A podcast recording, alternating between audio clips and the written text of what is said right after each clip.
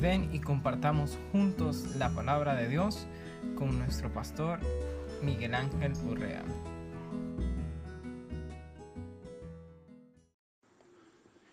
Serie Enfoque Bíblico de la Pandemia Coronavirus, basado en el libro de Joel capítulos del 1 al 3. Tercera parte, la plaga, instrumento de juicio.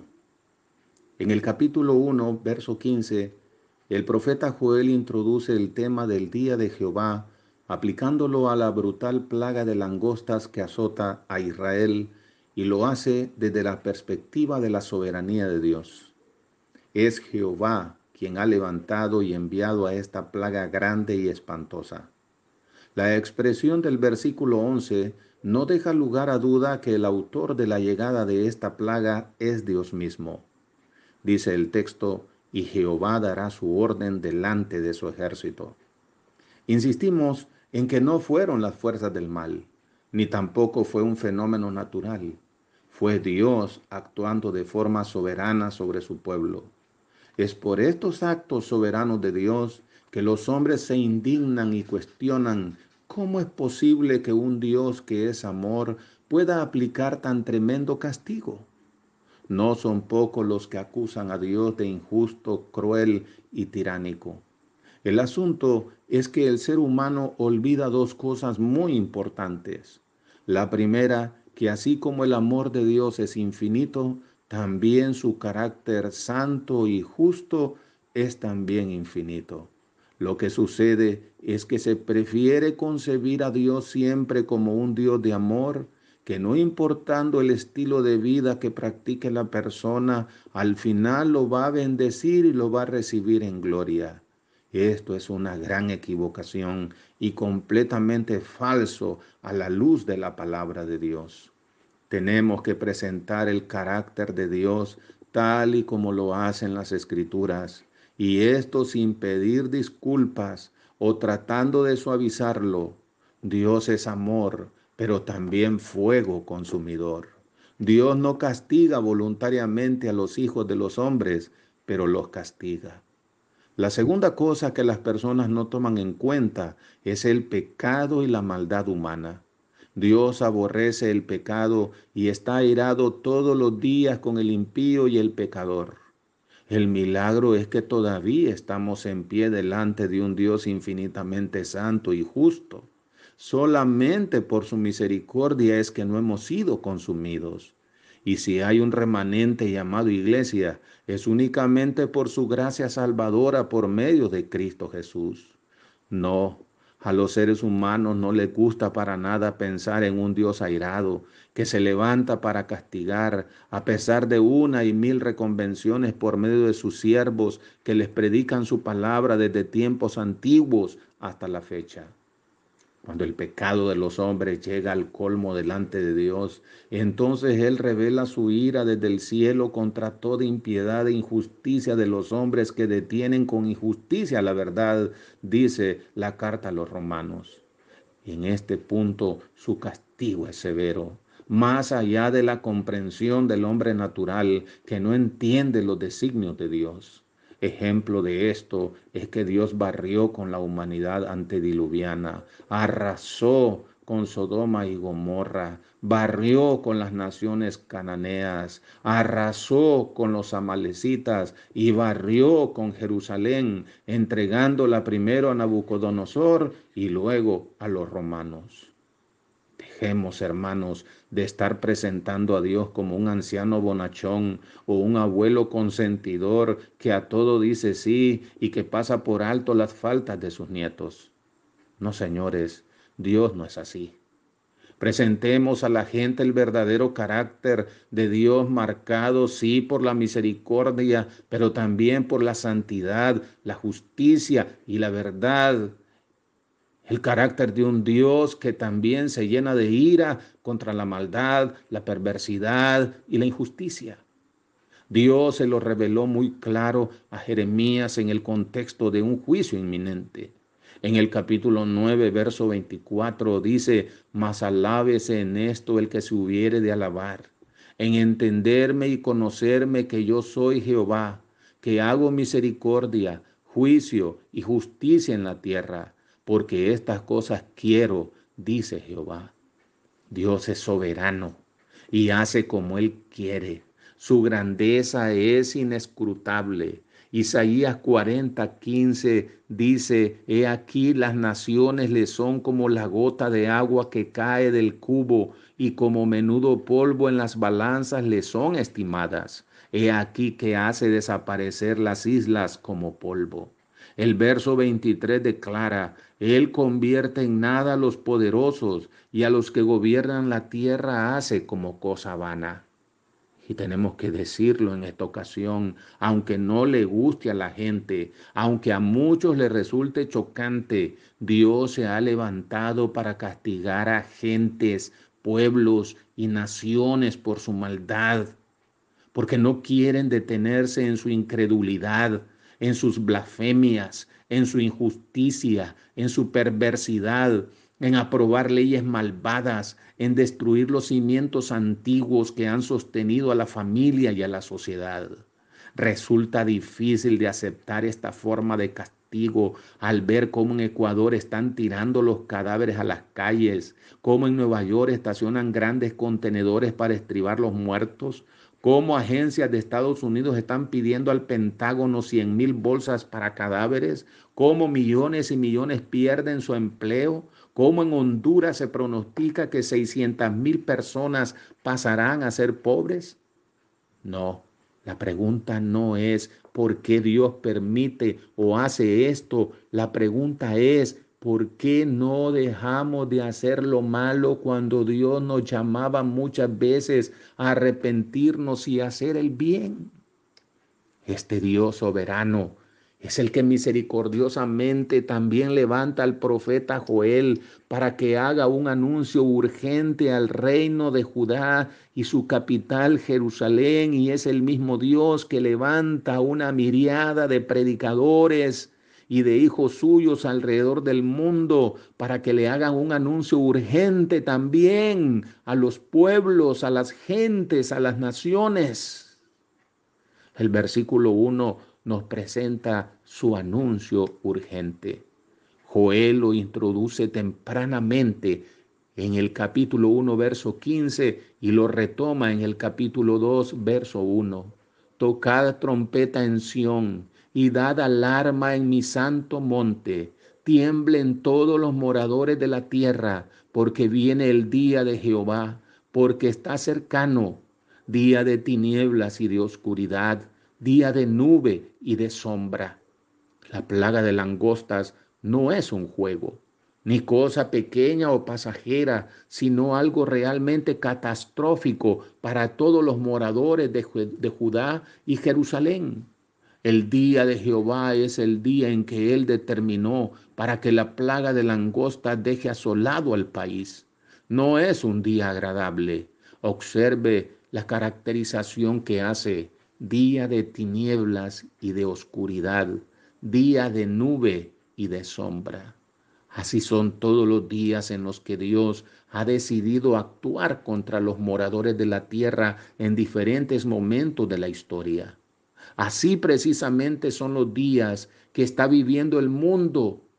El mismo Papa Romano lo reconoció en su homilía hace algunos días, totalmente solo. No había nadie en la plaza para escucharlo. Lo rodeaba únicamente una lúgubre soledad con espíritu de muerte. Estos casos son ilustrativos de cómo será el día de Jehová por excelencia en el fin del tiempo. También es llamado en la Biblia el día del Señor, el día de Dios, día del castigo, día del ardor de su ira, día del juicio, el día, día de la redención, día de Jesucristo. Lo que generaciones anteriores y la nuestra en el presente experimentan con los juicios de Dios son solo anticipos, débiles sombras de lo que será el verdadero día de Jehová. Hay que dar bote alarma a la población. Los versículos 2 en la segunda parte hasta el versículo 11 nos presentan su instrumento de juicio. Y el instrumento de juicio de Dios en esta ocasión es un ejército casi infinito de langostas que cumplirá su designio soberano. En otros casos, el instrumento de juicio de Dios fue Faraón, según Éxodo 9:16, el rey de Asiria, según Isaías 10, versículos 5 y 7, y Ciro, rey de Persia, según Isaías 45, del 1 al 5, entre otros. Actuando soberanamente el Señor está enjuiciando a las naciones con el coronavirus. Afirmamos esto aunque mucha gente se enoje o no esté de acuerdo con que se lo anunciamos, incluyendo al cardenal hondureño que declaró que esta peste no es castigo divino porque Dios no castiga a nadie. Esto, por supuesto, no puede ser más contrario a la enseñanza bíblica según Isaías 13:11 y Hebreo 12:6. Varios aspectos sobresalen en esta porción acerca de este ejército poderoso de langostas. Y la primera cosa que sobresale según el verso 2 es su superioridad. Dice el texto, como sobre los montes se extiende el alba, así vendrá un pueblo grande y fuerte. Semejante a él no lo hubo jamás, ni después de él lo habrá en años de muchas generaciones. Fue una plaga de langostas cual nunca había habido en la historia hasta ese momento y tardarían muchas generaciones después para que existiera otra. Su tamaño era descomunal. Y tenemos que decir que hasta este momento el coronavirus tiene de rodillas a las naciones, pues no existe tratamiento ni vacuna. Los muertos se cuentan por miles diariamente el desempleo y el hambre se hacen presentes en miles de hogares. El versículo 3 nos presenta la segunda cosa sobresaliente de este ejército formidable y es su poder destructivo.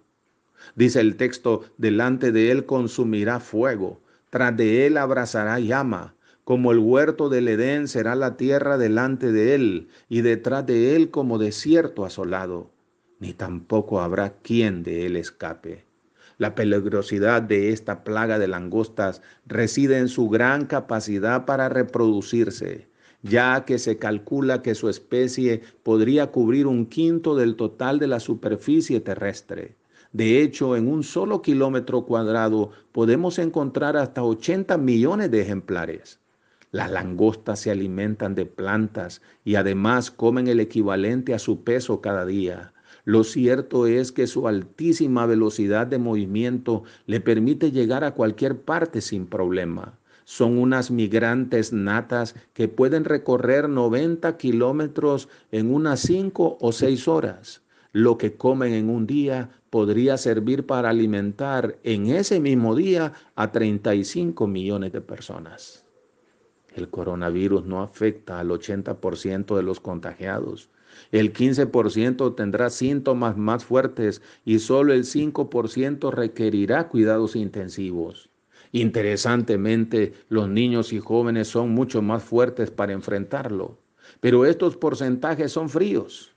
La verdad es que el poder destructivo del coronavirus es grande. Anthony Fauci, experto en enfermedades infecciosas y asesor del presidente Donald Trump frente a la pandemia del nuevo coronavirus, dijo el domingo que entre 100.000 y 200.000 personas podrían morir en Estados Unidos por el COVID-19. Esto tomando las medidas de prevención. Y si no se tomaran, entonces morirían entre 1.5 y 2.2 millones de norteamericanos. Pero esto podría ser mucho más dependiendo de las medidas del gobierno, de la actitud de la población y de la disposición de recursos. Si esto ocurre con Estados Unidos, el país más rico del mundo, ¿qué sucederá en nuestros países que viven en extrema pobreza? Sin lugar a dudas, nuestro único refugio es Dios y las medidas de prevención. El doctor Carlos Umaña, entre lágrimas, declaró que, abro comillas, si esto sigue, aquí no quedará nadie. Es triste ver gente muriendo. Señor presidente, haga algo, proteja a los médicos de Honduras. Cierro comillas. El tercer, la tercera cosa sobresaliente de este ejército formidable, levantado y ordenado por Dios, lo dice el verso 4 y es su aspecto. El verso 4 dice su aspecto como aspecto de caballos y como gente de a caballo correrán. El cielo se oscurece y un ruido ensordecedor inunda los grandes espacios abiertos. Pero este eclipse parcial no lo ha provocado la luna, sino una voraz nube de langostas. Este ruido ensordecedor infunde miedo y conmoción. Así también el coronavirus no se puede ver a simple vista, pero así como la plaga de langostas, también este virus llena de temor y ansiedad los corazones de la gente. Este temor crece a medida aumenta los contagios y la cantidad de muertos, pero también contradictoriamente, por no poder verlo, las personas se descuidan creyendo que no les llegará a ellos el contagio. La cuarta cosa que sobresale de este ejército, según el verso 5, es su actitud implacable. Como estruendo de carros saltarán sobre los cumbres de los montes, como sonido de llama de fuego que consume hojarascas, como pueblo fuerte dispuesto para la batalla. Las langostas caen sobre montes y valles inundándolo todo. No dejan absolutamente nada a su paso. Su capacidad de asolamiento es enorme, destinando a naciones enteras a enfrentar hambruna que pone en peligro de muerte a millones de personas. El coronavirus no mira clase social ni económica, tampoco religión o colores políticos. El príncipe Carlos de Inglaterra, el actor Tom Hanks, así como una adulta mayor desconocida de 68 años de Puerto Cortés en nuestro país. El virus es también implacable. La quinta cosa sobresaliente de este ejército lo dice el verso 6 y es su impacto emocional. Delante de él temerán los pueblos, se pondrán pálidos todos los semblantes, y no será para menos. Las langostas se comerán absolutamente todo. No habrá trigo, ni vino, ni aceite. El ganado morirá por la ausencia de pastos. Lo único que les espera es calamidad. La economía caería por los suelos. Considere los verbos que utiliza el profeta para describir la destrucción que ocasionarán. Asoló, descortezó, desnudó, derribó, asolado, enlutó, destruido, secó, perdió, pereció, arrebatado, pudrió, abrazó, consumió. El término que los abarca a todos y que se repite es asolado aparece en el capítulo 1, versos 10, 17 y 18 y en el capítulo 2, verso 3. Hace dos días vi la noticia que en Estados Unidos cuatro de cada diez latinos están perdiendo su empleo y que cada semana un millón de personas se quedan sin trabajo. En el momento en que estoy grabando esta disertación, ya alcanzó la cifra récord de 10 millones de personas que perdieron su empleo en Estados Unidos y en España ya la perdieron 3.5 millones. En Honduras, los representantes de la industria del turismo advirtieron que se perderían 100 mil empleos en Honduras. Pude ver también los testimonios de varios latinos que no saben cómo harán en el mes de abril, pues perdieron su trabajo y ya no tienen ahorros. Algunos de ellos con voz entrecortada y otros con lágrimas en sus ojos. Nosotros aquí en Honduras debemos prepararnos para asimilar el fuerte impacto que causará el coronavirus en la economía de por sí debilitada de nuestro país. Se requerirá echar mano de nuestras convicciones cristianas para no sucumbir y perdernos en el camino. Será fundamental estar juntos como hermanos en Cristo para ayudarnos los unos a los otros. En un gesto poco frecuente, los organismos de crédito han suspendido unilateral y temporalmente el cobro de los pagos de la deuda externa a los países más pobres del mundo, como es el caso de Honduras.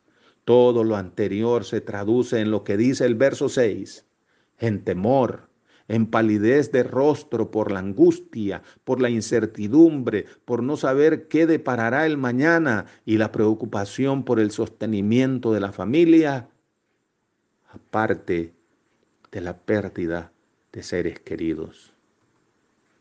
La sexta cosa que sobresale de este ejército es su avance imparable. Versos 7 al 9, como valientes correrán, como hombres de guerra subirán el muro, cada cual marchará por su camino y no torcerá su rumbo. Ninguno estrechará a su compañero, cada uno irá por su carrera, y aun cayendo sobre la espada no se herirán. Irán por la ciudad, correrán por el muro, subirán por las casas, entrarán por las ventanas a manera de ladrones, un avance imparable. Realmente solo Dios podía comandarlos y ordenarles que se desviaran de su camino.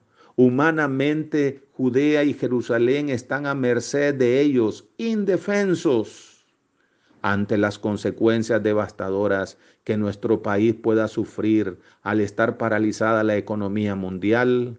Solamente Dios tiene el poder de protegernos, de cambiar las circunstancias y de sostenernos en este tiempo de prueba. Él ha prometido que lo hará en Hebreos capítulo 13, versos 5 y 6. La séptima cosa que sobresale de este ejército lo dice el verso 10 y es su poder para crear caos. De delante de él temblará la tierra se estremecerán los cielos, el sol y la luna se oscurecerán y las estrellas retraerán su resplandor. Una plaga de millones de langostas oscurece el sol y la luna. El escritor le imprime un dramatismo de convulsión cósmica a lo que ocurrirá para indicar lo realmente terrible del juicio de Dios por medio de este ejército implacable. Los mismos eventos cósmicos que se describen cuando llegue el día de Jehová para Judea y Jerusalén, en ese momento histórico son los mismos que Joel y todos los demás profetas anuncian que ocurrirá cuando llegue el día grande y temible del Señor en el tiempo del fin. Según Isaías 13, Ezequiel 32, Joel 2 y Mateo 24. Esperamos y pedimos a Dios que esta situación generada por la pandemia no derive en convulsión social. Debemos estar atentos a lo que ocurra y encomendar nuestras almas al fiel Creador. En México han ocurrido saqueos, en El Salvador casi ocurre una revuelta popular y en Honduras los que sufren hambre amenazaron con saquear bodegas y supermercados. La otra cosa que sobresale de este ejército la dice el versículo 11 y es la última, su director. Y Jehová dará su orden delante de su ejército, porque muy grande es su campamento, fuerte es el que ejecuta su orden, porque grande es el día de Jehová y muy terrible. ¿Quién podrá soportarlo? Este versículo nos permite ver con toda claridad y sin ninguna duda la majestad de un Dios soberano que hace como Él quiere, pero acorde con sus atributos perfectísimos de santidad, justicia y misericordia, según Isaías 40, 15 al 17, 22 al 24 y 45 del 1 al 7. Dios es soberano y Él actúa como Él quiere y nadie puede decirle, ¿por qué haces así? Nuestras vidas están en sus manos. Él sabe cómo cuidar a su pueblo, al cual ama desde antes de la fundación del mundo. La soberanía de Dios es la doctrina con la que más problemas tienen los seres humanos. No la comprenden, no les gusta, la resisten hasta con desacuerdo y enojo, pero es una realidad Él es el creador y nosotros sus criaturas. ¿Quiénes somos nosotros para altercar con Dios? Lo mejor que podemos hacer es poner la frente en la tierra por si aún hay esperanza. Le saluda el pastor Miguel Urrea. Espere la cuarta parte de esta serie, La plaga y el llamado al arrepentimiento. Dios les bendiga.